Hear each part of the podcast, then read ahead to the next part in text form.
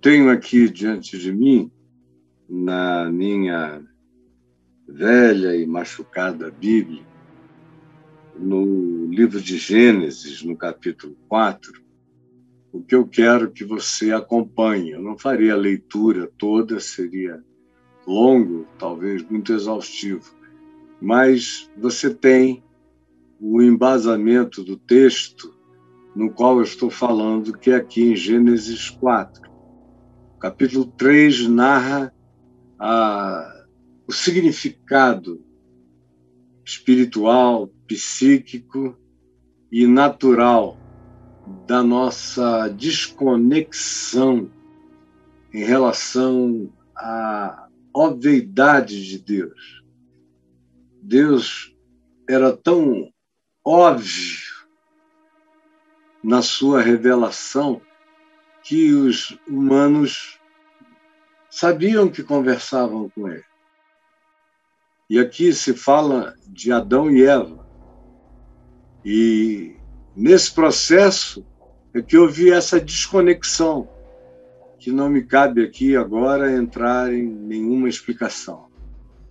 E dessa desconexão é, surgem as primeiras angústias humanas, existenciais, medo, vergonha, fuga, tentativa de encobrimento, de perda da coragem da revelação da identidade plena, incluindo a sexualidade plena, faz folhas de figueira e esconde-se de Deus. E dali tem todo um outro processo da psicologia mais básica que se instalou em nós, que é depois do significado da curiosidade como forma de se encontrar poder, de se tornar quem nós não éramos e tentarmos buscar ser como Deus, depois de instalado isso em nós, o que daí se deriva são processos negativos. É como eu disse, vergonha, medo, pavor de Deus, fobia do divino, e aí você encontra os processos que a culpa e o medo produzem de transferência, transferência do homem para Deus, transferência do homem para com a mulher, transferência da mulher direto para a serpente, então, o mecanismo de transferência até que se atinja a figura de um mal que existe fora de nós e que de fora de nós nos perturba tanto que a gente não obedece a Deus. É a transferência para as trevas, a transferência psicológica para o diabo, que é como a transferência feita para o bode expiatório não perdoa os pecados, mas fica rodando em volta de nós e do acampamento com ele.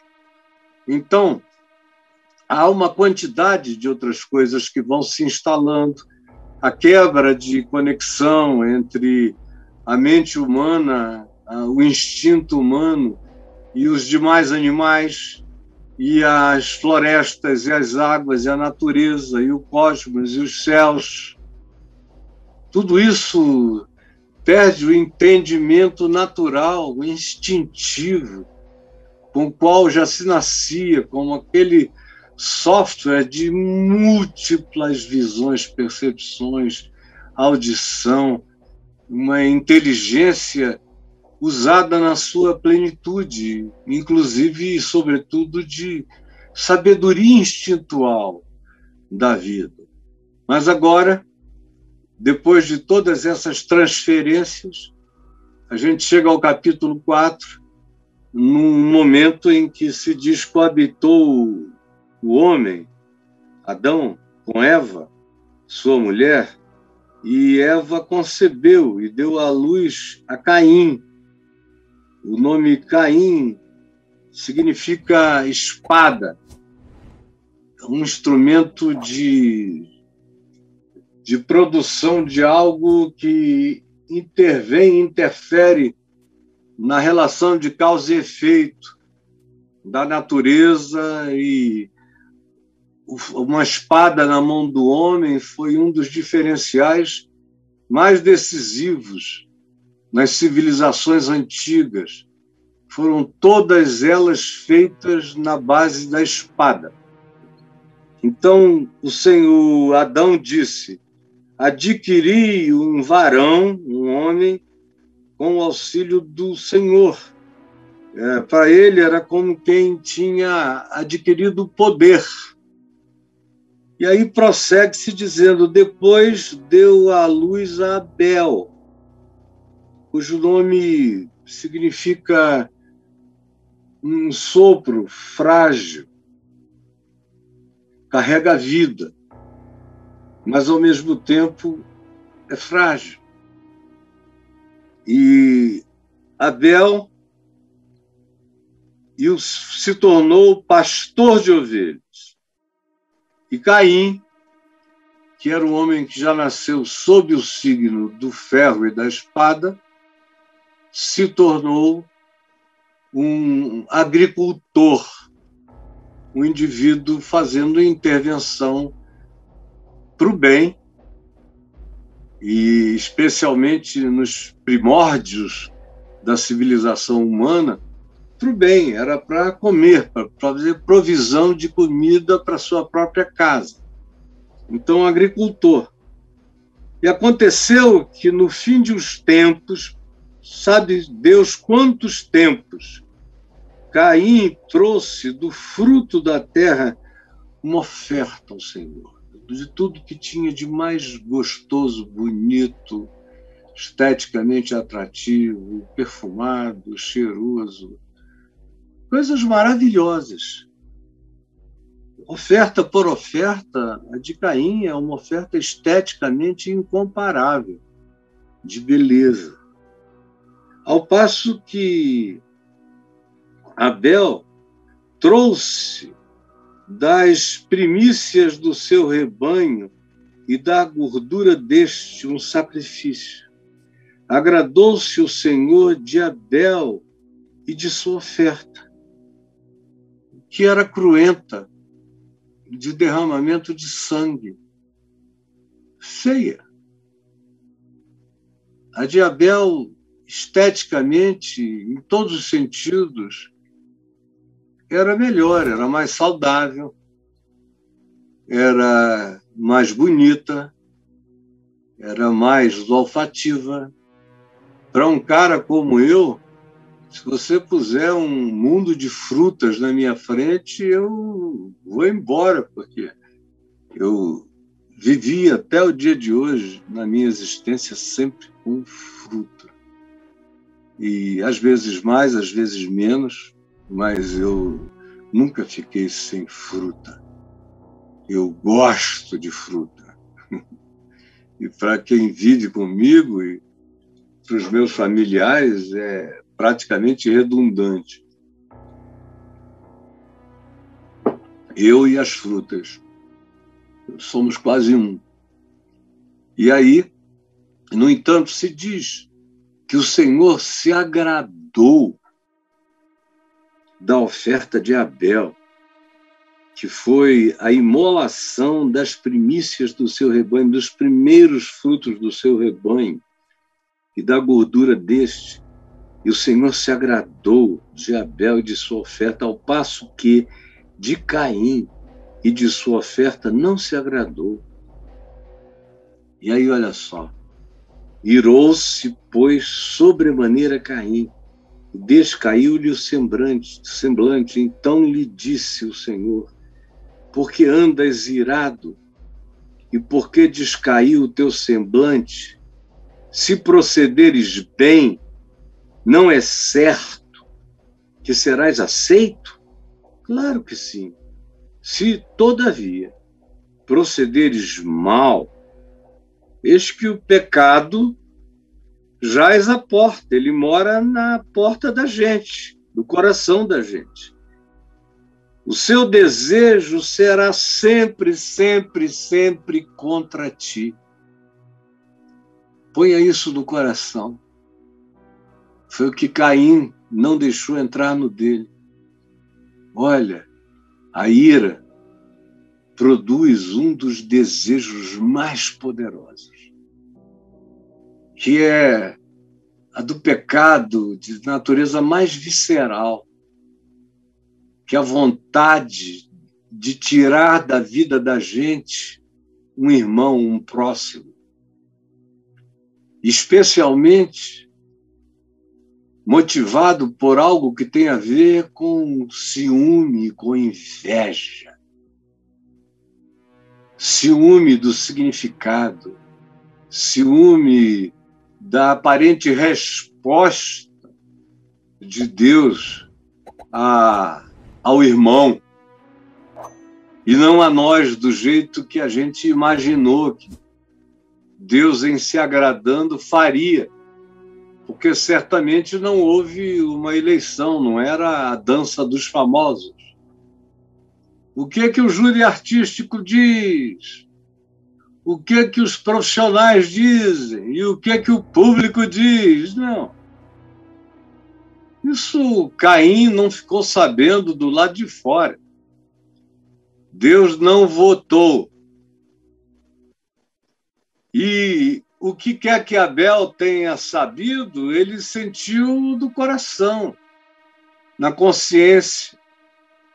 Lhe foi dito como paz como remissão de pecados, de culpas, de imperfeições percebidas o tempo todo na vida da gente. E ele se sabia pecador, por isso ele não ousou chegar diante de Deus com os frutos da sua produção ele trouxe apenas as primícias dos seus rebanhos e fez isso imolando, cortando o pescoço. Fez isso mediante o silêncio dos inocentes. E aplicou à existência uma metáfora que era uma metáfora, um arquétipo que estaria, como esteve e ainda está, na mente, no inconsciente de toda a humanidade. Essa certeza de que nós mesmos, por nós mesmos, não conseguimos nos auto-justificar, nem que nós nos bastamos. Todo mundo sabe que existe um gap, uma separação. Algo ficou faltando. E Abel sabia disso. E ele vem e diz: cobre o que falta entre mim e ti. E o que falta da minha parte para contigo é vida. E eu peço-te vida, eu peço-te graça, eu peço que tu me vistas, que tu me cubras, como tu vestiste aos meus pais, removendo as folhas de figueira e vestindo-os com pele de animais. Eu não te trago nenhuma folha de figueira, de nada eu venho com a cruência da minha nudez pedir o teu perdão. E o Senhor se agradou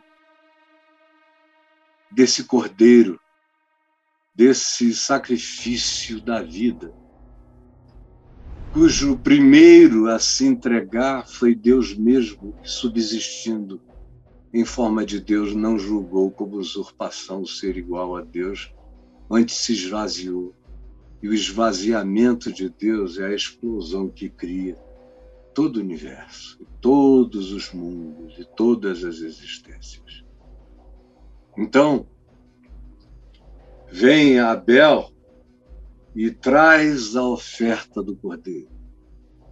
E Caim, eu não sei, qual era a motivação do seu coração. Mas o nome dele já. Frequentemente, os nomes eram dados depois que as crianças nasciam. Algum tempo depois, nem sempre foi assim. Nasceu, tem nome, ou antes de nascer, como já se sabe o sexo, às vezes já vem sendo chamado desde muitos meses pelo nome que ainda não ouviu do lado de fora. Mas naquele tempo, como entre índios, às vezes você fica um ano, dois, três, chamando o menino só de menino, ou só de cabelo vermelho, ou só de é, cabeça grande, ou então, se tem um, umas penugens a mais, cabeça de galo. Enfim, tribos indígenas não sofrem dos nossos complexos e não entendem isso como bullying. E um dia Adão disse: O teu nome é espada. É espada. O teu nome é instrumento de corte. Aí podia ser a espada, o arado, poderia ser qualquer coisa. E o homem vestiu a, o nome e viveu para significar aquele nome. E agora, depois de tempos e tempos e tempos, eles dois trazem um sacrifício ao Senhor, que, como marcaram a coincidência do sacrifício, também ninguém sabe, mas eles trouxeram. E um trouxe um pedido de remissão da culpa, e o outro trouxe a certeza de que a beleza, a estética, a olfatividade, o gosto da fruta, seria uma coisa que Deus também diria: me agradei dessa oferenda. Deus se agradava de tudo quanto ele tinha criado, mas a questão não está na oferta. A questão sempre esteve no ofertante sempre habitou o coração. E aí vem essa coisa de: olha, o pecado mora aqui na porta da gente. A ti cumpre dominá-lo. Se tu não o dominares, ele está na porta e ele vai entrar. E aí eu quero que você comece agora a anotar. A primeira coisa que o Braulio vai colocar aí para nós é a que nos diz que nada é mais visceral em guerra pessoal do que a que acontece entre irmãos. Nada é mais visceral em guerra pessoal do que o que acontece entre irmãos, do que a guerra entre irmãos para ficar bem claro, nada é mais visceral em guerra pessoal do que a guerra entre irmãos. E é o que está dito aí entre o verso 1 e o verso 8. Porque uma vez que a narrativa sai de Adão e Eva, quando ela atinge a segunda geração, a questão agora já tem a ver em como se vai desenvolver um meio de agradar a Deus. E Abel diz: Olha, eu não tenho nada, então, olha, um, as primeiras produções, crias do meu rebanho, eu te dou a ti, porque são criações tua, tuas e elas carregam uma vida animal como a minha, e como eu não me sinto em condições de te oferecer nada. Olha para o sangue dos inocentes e cobre a minha culpa. Vem do coração, nada é mais visceral em guerra pessoal do que a guerra entre irmãos. E aí vem Caim e traz o seu melhor de acordo com sua melhor ideia de impressionar a Deus, de seduzir a Deus, ele carrega a oferta de alguém que sabia que tinha poder. O outro sabia que não tinha poder, que era Abel. Sopro, vento, frágil. É o que o nome Abel carrega. É um, um filho. Sopro, vento, frágil. Por que, que ele colocou o nome do garoto assim? Só ele, a mulher dele e, a, e Caim sabiam, mas só pode ter sido como uma descrição do tipo de tendência, de psique, de construção interior que Abel apresentava diante dos pais, Abel. No entanto, é dessa proximidade dos irmãos, da casa, é onde surgem as medições mais importantes, quem é que é o melhor, quem é que é o mais apreciado. Do meu pai parece ser Caim, mas de Deus parece ser Abel. Na casa de papai e mamãe, ele não é a espada.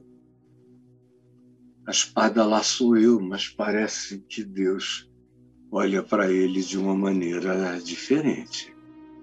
E aí começam as competições, as medições, é talento, é dom, é importância, é acolhimento, é rejeição, é aceitação, é negatividade afirmada contra uns e positividades em favor de outros, é adulação, é desproporção, e, e é complexo de inferioridade.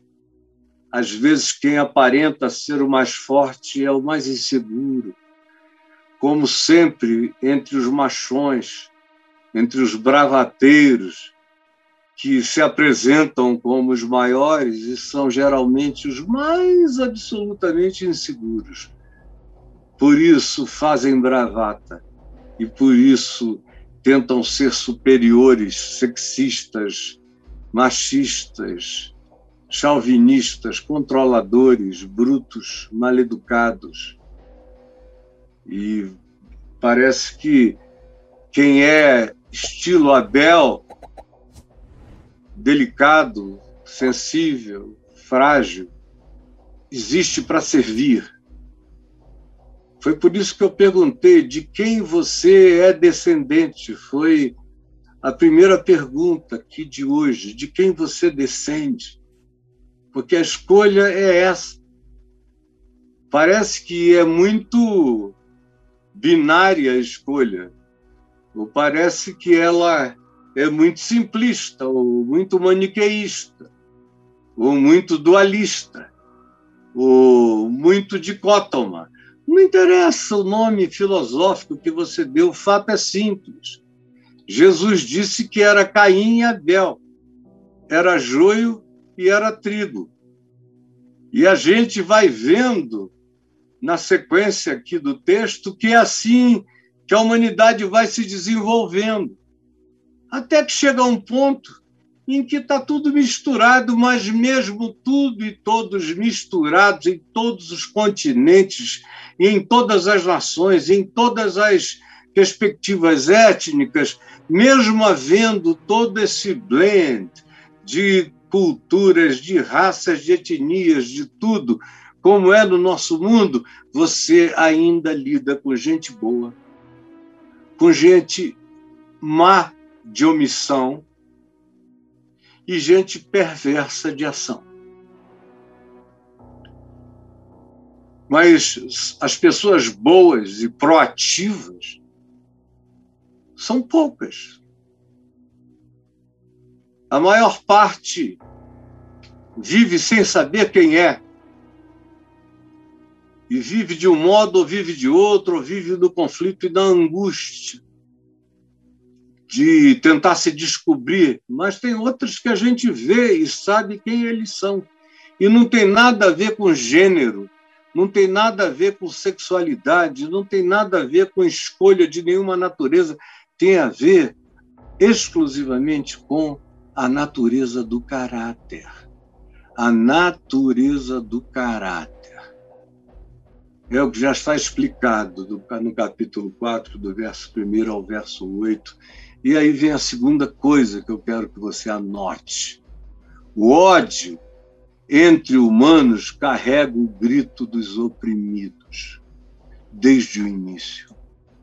Repita comigo: o ódio entre humanos carrega o grito dos oprimidos, quando o poderoso fere, e fere sempre covardemente, porque aquele que fere geralmente é covarde, ataca por trás, te convida para um passeio no campo,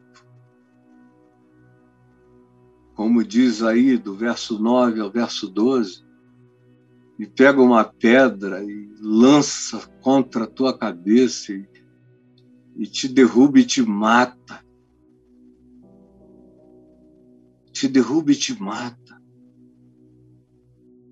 Esse é o ódio, é o ódio que carrega um grito daquele a quem você odeia contra você. Carrega o grito daquele a quem você quer ferir contra você. E carrega o grito de quem você feriu e fere. Ou quem sabe, e Deus permita que não, feriria. Porque com a graça de Deus não ferirá. Porque se ferir, a terra grita. Eu acho isso desde o princípio da minha conversão, uma das coisas assim que, de um modo mais visceral, me veio como uma patada violenta. Foi essa resposta de Deus a Caim.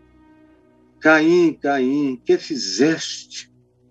A voz do sangue de teu irmão clama da terra a mim.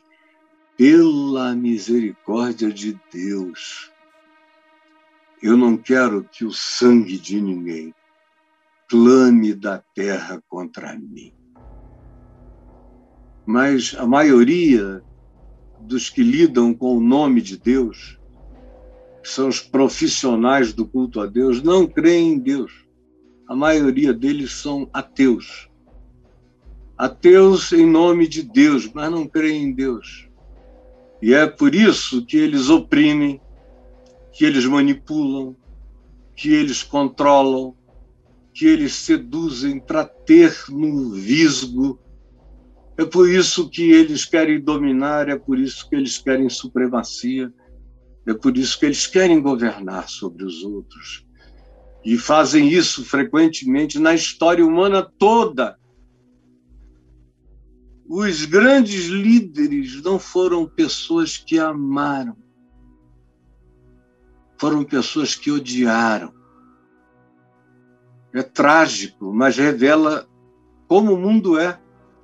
Se os líderes da terra não foram os mais inteligentes, nem os mais sábios, nem os mais generosos, nem os mais amorosos, nem os mais justos, nem os mais misericordiosos, mas, ao contrário, os líderes do mundo foram os mais odiosos, mais odientos, mais injustos, mais derrompantes, mais temperamentais, mais narcisistas, em buscas de glórias cada vez mais contáveis, quantificáveis no chão do pó da terra. E para estabelecerem esse poder, essa divindade territorial e cultural, valia tudo. Os fins sempre justificaram os meios. Isso lateja como licença tácita na alma humana, tão logo ela adquira poder. Adquiriu poder, começa a exercê-lo no poder da força. E a força evoca o ódio, a revolta, a raiva, que aí passa a ser esmagada. E uma vez esmagada, inicia-se um ciclo, às vezes milenar, no passado frequentemente secular. Esses dias a gente está vendo um de duas décadas. Chegar ao seu fim oficial, pelo menos até aqui. Por quê? Por causa de ódio entre Caíns e Abéis no mundo inteiro, entre israelitas e palestinos, entre indianos e afegãos, entre islâmicos e hindus e cristãos, é ódio entre irmãos. E quem pode mais oprime quem pode menos. É ódio dos homens que são mais do que machistas. São depravadamente religiosos. Sentem um tesão um orgasmo pela anulação, pelo silêncio, pelo medo que tem da inteligência da mulher, da capacidade da mulher, do poder da mulher. Morrem de medo e, como não têm vocação para ler mais, para saber mais, para analisar mais, para ponderar mais, como prevaleceram com a força do músculo até hoje, e têm medo de que a mulher que leia, leia muito mais, venha saber muito mais, se torne figura muito mais importante do que apenas o machinho do braço da força e da espada de Caim. E aí querem subjugar. Mas a gente vive entre Caíns e Abéis e entre nós uma multidão de omissos que, pela sua omissão, se tornam maus, porque conhecem a diferença entre o bem e o mal, podiam fazer algum bem, mas não o fizeram e se omitiram por inteiro. É por isso que Jesus disse que os inimigos do homem seriam os da sua própria casa. Começa dentro da casa da gente. Hoje em dia a gente vê começar na cama. E o homem, como é mais forte, frequentemente, ou quase sempre, ou sempre, mata a mulher. São os habitantes, os coabitantes da mesma cama, que já gritaram de gozo, de prazer erótico, já lamberam um ao outro todinhos, mas agora estão querendo se matar. É uma coisa muito doida, mas é o que o pecado gera. Esse olhar, daqui a pouco o marido e a mulher estão em estado de competição, e os filhos uns com os outros, e todo mundo vai aprendendo aquela cultura familiar, chama aquilo de meu jeito de ser, é minha herança, Fica livre dessa maldição, Caim, pelo amor de Deus. Por acaso sou eu tutor do meu irmão? Foi o que Caim perguntou a Deus. A resposta implícita é, é sim. É para vocês se cuidarem uns aos outros, mesmo dos mais diferentes. Você é espada e ele é um frágil mas é teu irmão. Você é rico, ele é pobre, mas é teu irmão. E até quando você vai querer ser de, do Deus que não faz acepção de pessoas, sendo você um grande produtor de diferenciação e acepção entre as pessoas? A terceira coisa que eu quero que você guarde é que a grande maldição humana é crer que tem o direito religioso de odiar. Porque o que está aqui no capítulo 4, do verso 6 a 8, é isso.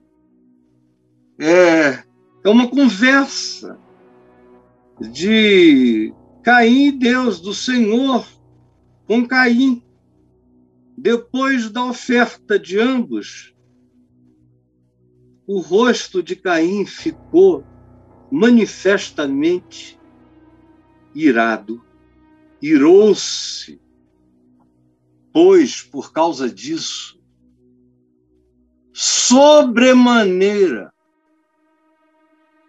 foi o primeiro ódio que a natureza assistiu. Primeiro ódio humano, com arrazoados humanos, com desculpas humanas, com direitos humanos, porque todos os ódios que a gente pratica frequentemente são amparados nos direitos da nossa constituição interior, daquilo que a gente chama de meu orgulho, de minha honra, de meu pudor, de meu direito. E quando ele vai sendo violado, em qualquer aspecto, seja oficial, extraoficial, seja no relacionamento, seja em que nível seja, quando isso acontece, os nossos códigos de hombridade, de superioridade, disso tudo, se levantam e a gente se sente no direito de se levantar contra quem eu acho que me humilhou. O outro não fez nada, nem ficou sabendo o que você estava sentindo, não recebeu nota nenhuma, só teve paz. E o outro não recebeu nota nenhuma mas ficou com raiva, porque não adquiriu, não alcançou o nível de qualidade pacificada e existencial do seu irmão. Ele se sentia melhor, maior, mais poderoso, ele era espada, o irmão não. O irmão era o frágil, que ficava andando lá de ovelhinhos e que já era a guerra primitiva entre o agronegócio e os pecuaristas. Só que as motivações primitivas do processo são completamente diferentes. Hoje todo mundo é igual quando se trata de modo de operar e de olhar a vida, quase sempre. Mas a grande maldição humana é crer que tem o direito religioso de odiar. Então lhe disse o Senhor a Caim, não é? Porque ele ficou irado, descaiu-lhe o semblante. Porque andas irado e porque descaiu o teu semblante. Ele achou que ele tinha o direito. Ele estava diante de Deus, ele dizia que cria em Deus, ele foi oferecer uma oferenda a Deus. E ele interpretou Deus de acordo com o coração dele. Caim e com o que ele tinha dentro dele, ele projetou. E na projeção, o Deus que ele projetou não tinha se agradado dele. E aí ele não se agradou do Deus que não, te, não se agradou dele. E aí Deus olha para ele e vê, e vem pastoreá-lo, vem consolá-lo. É um privilégio você, no meio de um equívoco total, ouvir a voz de Deus estrondando. Porque tu estás assim, porque anda descaído o teu semblante. Caim, olhe, o mal está na porta do coração. Mas se tu procederes bem, tu serás agradado e tu me agradarás e serás aceito. Mas se tu procederes mal, de acordo com as tuas obras e com teu procedimento, tu serás julgado. Cuidado com a porta do teu coração, com o que você está pensando, sentindo, emocionando dentro do seu ser. Cuidado. E o cara acha que dá para ouvir a voz de Deus, para falar com Deus e continuar religi religiosamente odiante. Como a gente vê para todo lado, aonde você for. O que eu estou falando aqui parece que foi escrito no jornal de hoje de manhã, do ponto de vista social, psicológico, antropológico, é tudo igual. Aí vem uma quarta coisa para você anotar. Anote aí comigo. Veja só, a ruptura entre humanos produz divisão na terra e no céu. Produz. Verso 14 nos traz isso. Eis que hoje diz Caim ao Senhor: É grande o meu castigo, que já não posso suportá-lo. Eis que hoje me lanças da face da terra e da tua presença. Hei de esconder-me por causa da culpa. Serei fugitivo, errante pela terra, querendo andar e ter mais terra, mais terra. Uma inquietação de dominar a terra vai tomar conta de mim, eu sei. Quem comigo se encontrar terá vontade de me matar, porque eu sou aquele que carrega a marca da morte. O Senhor, porém, disse a Caim: Assim, deixa eu te dizer que qualquer que matar a ti será vingado sete vezes. E pôs o Senhor um sinal no homicida, para que ninguém ferisse de morte a Caim. Quem quer que o encontrasse não ferisse de morte o homicida.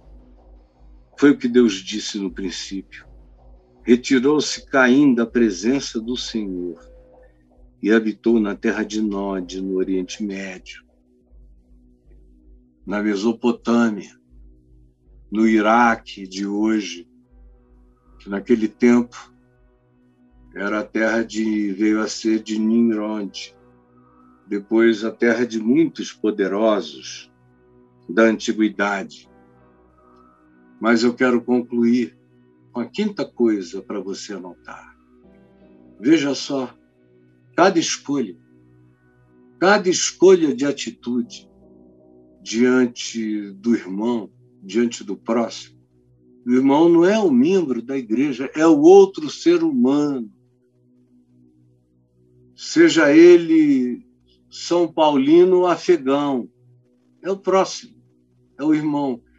Cada escolha de atitude diante do irmão gera seus frutos. Não tem como a minha atitude diante do próximo não gerar seus frutos.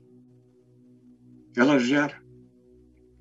Você tem aí no capítulo 4, do verso 17 em diante, olha a descendência da espada.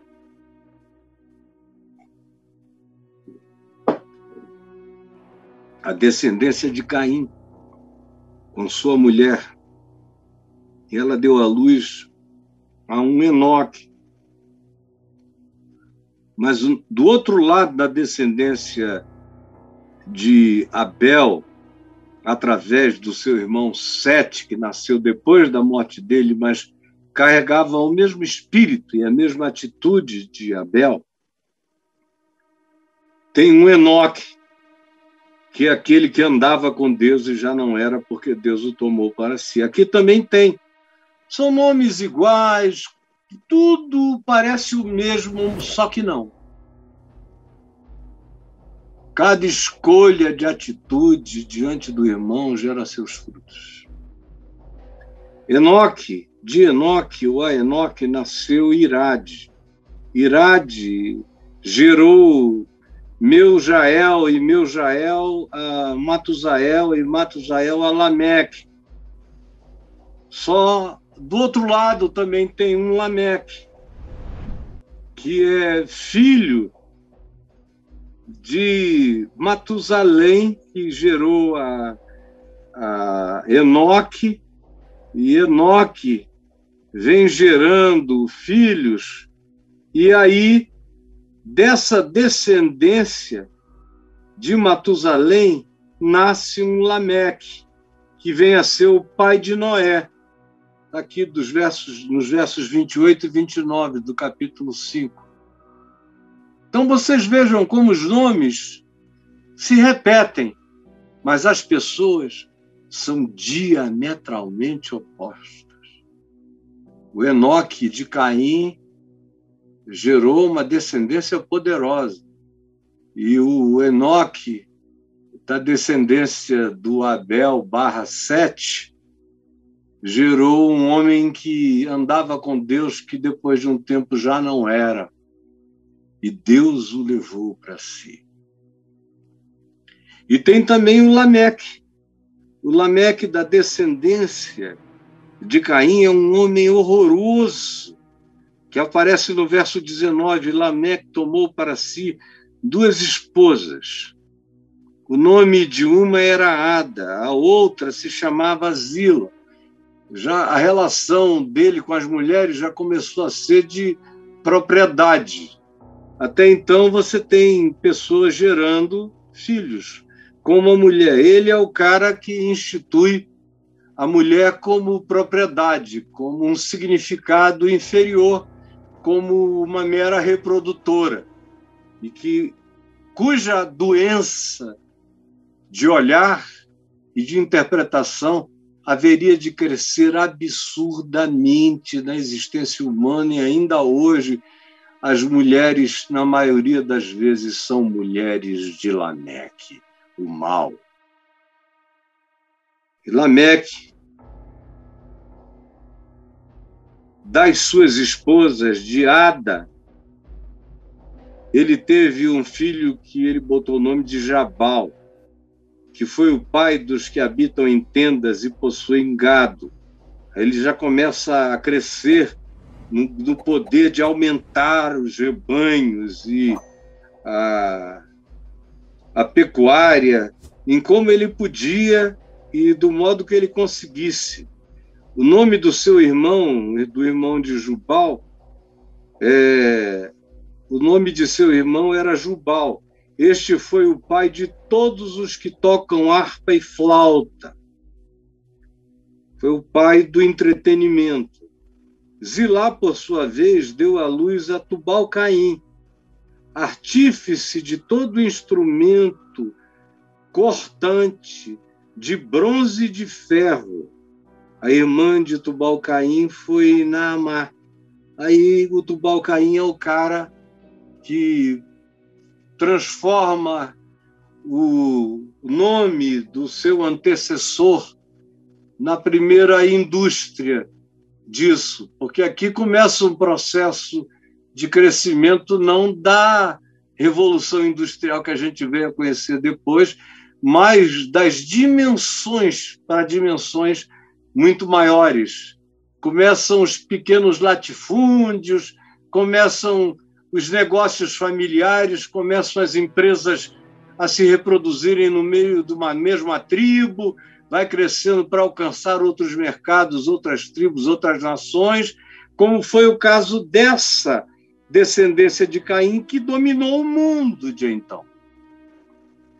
O nome do seu irmão vem aí e tal, e disse um dia Lameque, que é o pai desses meninos aqui, às suas esposas Ada e Zilá. Ele disse: Ouvi-me, vós, mulheres de Lameque, escutai o que passo a dizer-vos. Matei um homem porque ele me feriu e um rapaz porque me pisou. Sete vezes se vingará de Caim, de Lameque, porém, setenta vezes sete. Ainda quis fazer brincadeira com a perversidade se Deus disse que quem tocasse em Caim seria vingado sete vezes, então, se é por maldade, eu ultrapassei o meu ancestral, Caim, o homem da espada, porque ele matou o irmão, eu não. Não gostei de um cara que do que ele falava, não gostei e matei. Me matei um garoto, um rapazinho, porque veio andando correndo e tropeçou no meu calcanhar e eu enfiei a minha espada nele. Então, ouçam-me, mulheres de Lameque. Aqui me ouvindo tem muitas mulheres do Lameque, o mal. É esse que maltrata os próprios filhos, é esse que maltrata as suas mulheres, a esposa e a amante. São esses que acham que têm o direito superior a qualquer um e a qualquer outro. são os supremacistas de qualquer que seja a raça, qualquer que seja a etnia, qualquer que seja o preconceito. São esses que matam, são esses que não suportam a diferença. E são esses que matam mesmo os semelhantes, os que têm o mesmo nome, porque não servem para nada porque o nosso modelo só quer que vivam os que estejam aptos, conforme a evolução mais predatória para sobreviver no mundo. Então, escreveu, não leu, eu corto mesmo. Há frutos. Por outro lado, você vê do lado de, de 7 barra Abel ou Abel barra 7, você vê os, alguns nomes que se repetem exatamente como na outra genealogia, mas o caráter de cada um deles é diferente. É gente com outra atitude. Até que chega-se no verso 28 a esse Lameque, que deu a luz a Noé, dizendo: Este nos consolará dos nossos trabalhos e das fadigas das nossas mãos nessa terra que o Senhor amaldiçoou. Depois que gerou a Noé, viveu Lameque 595 anos e teve filhos e filhas. Todos os dias de Lameque foram 777 anos e morreu.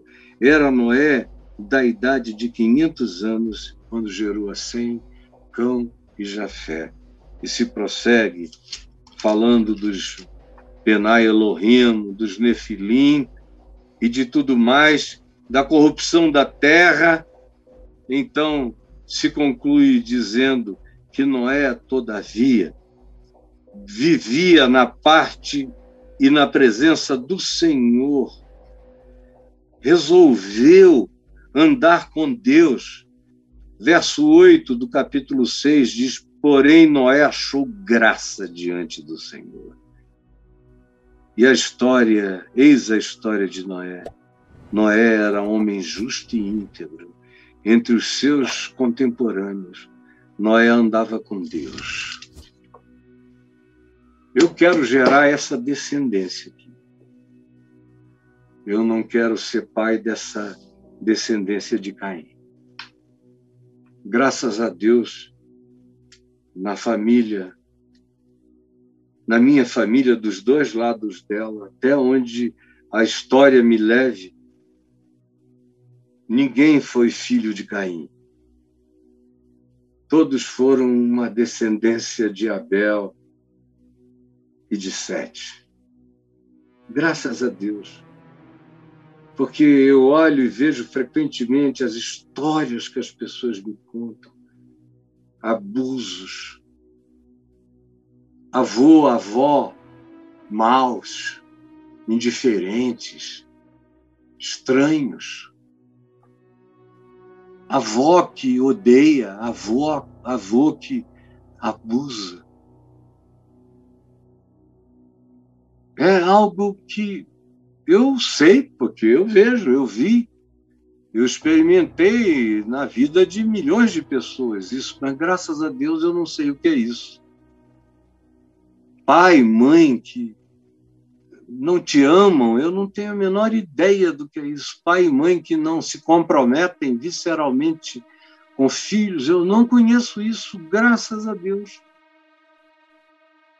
E nem tão pouco aqueles que são da minha geração, da minha família, eu não vi nenhum deles praticando qualquer forma de rejeição, de não acolhimento, de diferenciação perversa entre filhos.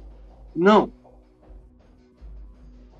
Existem ciúmes, existem às vezes invejas, muito caladas, muito dissimuladas, muito educadas, que não tiram a gentileza, mas às vezes você pode até sentir.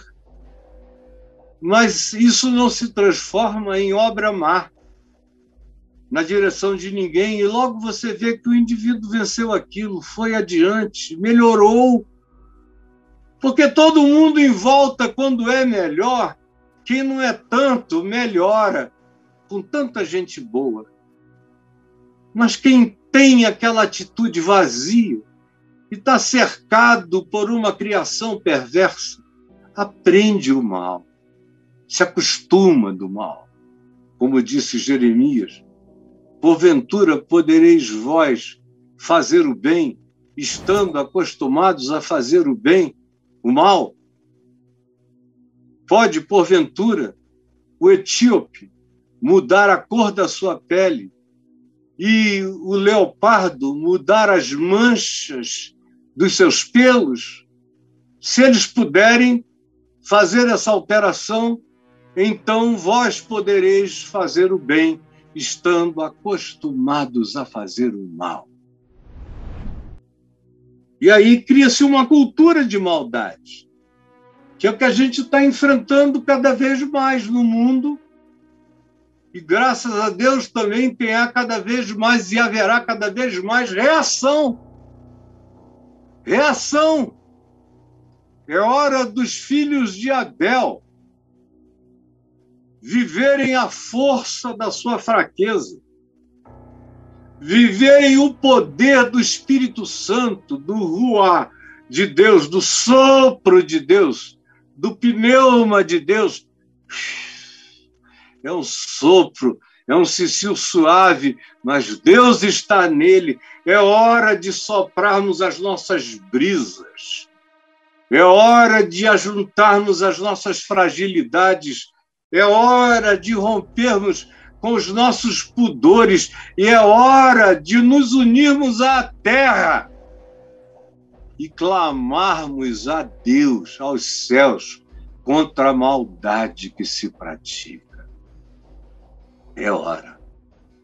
Porque não adianta você se omitir.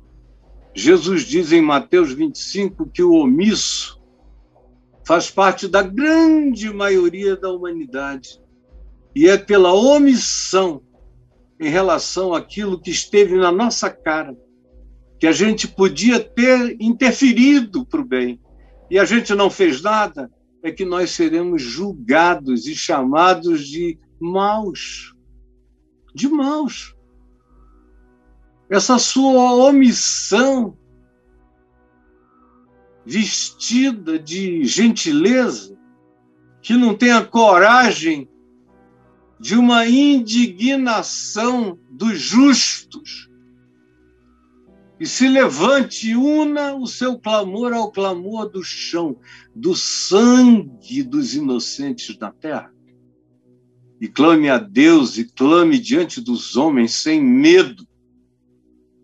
Se nós não fizermos isso, nós seremos julgados. E Jesus disse: Naquele dia, eu vos direi: apartai-vos de mim, malditos. Porque eu tive fome, eu tive sede, eu estive nu, eu fui forasteiro, eu fui refugiado, eu fui desabrigado, eu fui tudo, e vocês não fizeram nada a respeito. Eu estive preso injustamente, mas vocês não quiseram se meter em nada disso. Saiam daqui. Malditos. Vão para a terra da omissão. Mergulhem no silêncio. Caiam no abismo da não-voz. Ao passo que ele dirá àqueles que, tendo visto, ouvido, sentido e sabido, e tendo podido alcançar, fizeram tudo o que estava diante deles praticar. Por isso, mesmo que essas pessoas não tenham nunca ouvido falar o nome Jesus, nem tido a informação do Evangelho, ele vai dizer: Vinde, benditos do meu Pai. E eles vão dizer por quê. E ele vai dizer porque eu, eu, eu, eu estive nu. E vocês me vestiram, eu estive com sede e vocês me deram de beber.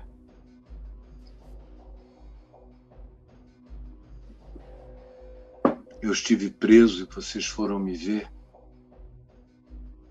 Eu era um forasteiro, um estrangeiro, um refugiado. Vocês me acolheram. Eu era um oprimido e vocês me defenderam. E eles dirão: Senhor, desculpa, a gente nunca te viu antes. Nós não sabíamos, não sabemos quem tu és. E ele disse a ele todas as vezes que vocês fizeram isso a qualquer um dos meus pequeninos irmãos, que é toda a humanidade necessitada, a mim vocês o fizeram. Fim de história. The end. É assim que é. É assim que vai, mas é assim que termina. Jesus, ajuda-nos hoje a escolhermos no coração a oportunidade que o Espírito Santo nos dá de sermos descendência da justiça dos justificados, da verdade dos que foram validados por graça, e ajuda a exercermos a prática da nossa vida com o coração consciente da nossa fragilidade, do fato da nossa imperfeição. Mas tu nos perdoas, tu nos justificas, tu nos acolhes. E tu nos dás a graça de praticarmos o que tu fazes em nosso favor, em favor de todos os outros seres humanos. Por favor, recebe a nossa gratidão e o nosso culto quebrantado aqui agora, eu com esses amigos e irmãos. Eu peço que o teu espírito se impregne no coração e na mente de cada um. Em nome de Jesus. Amém e amém.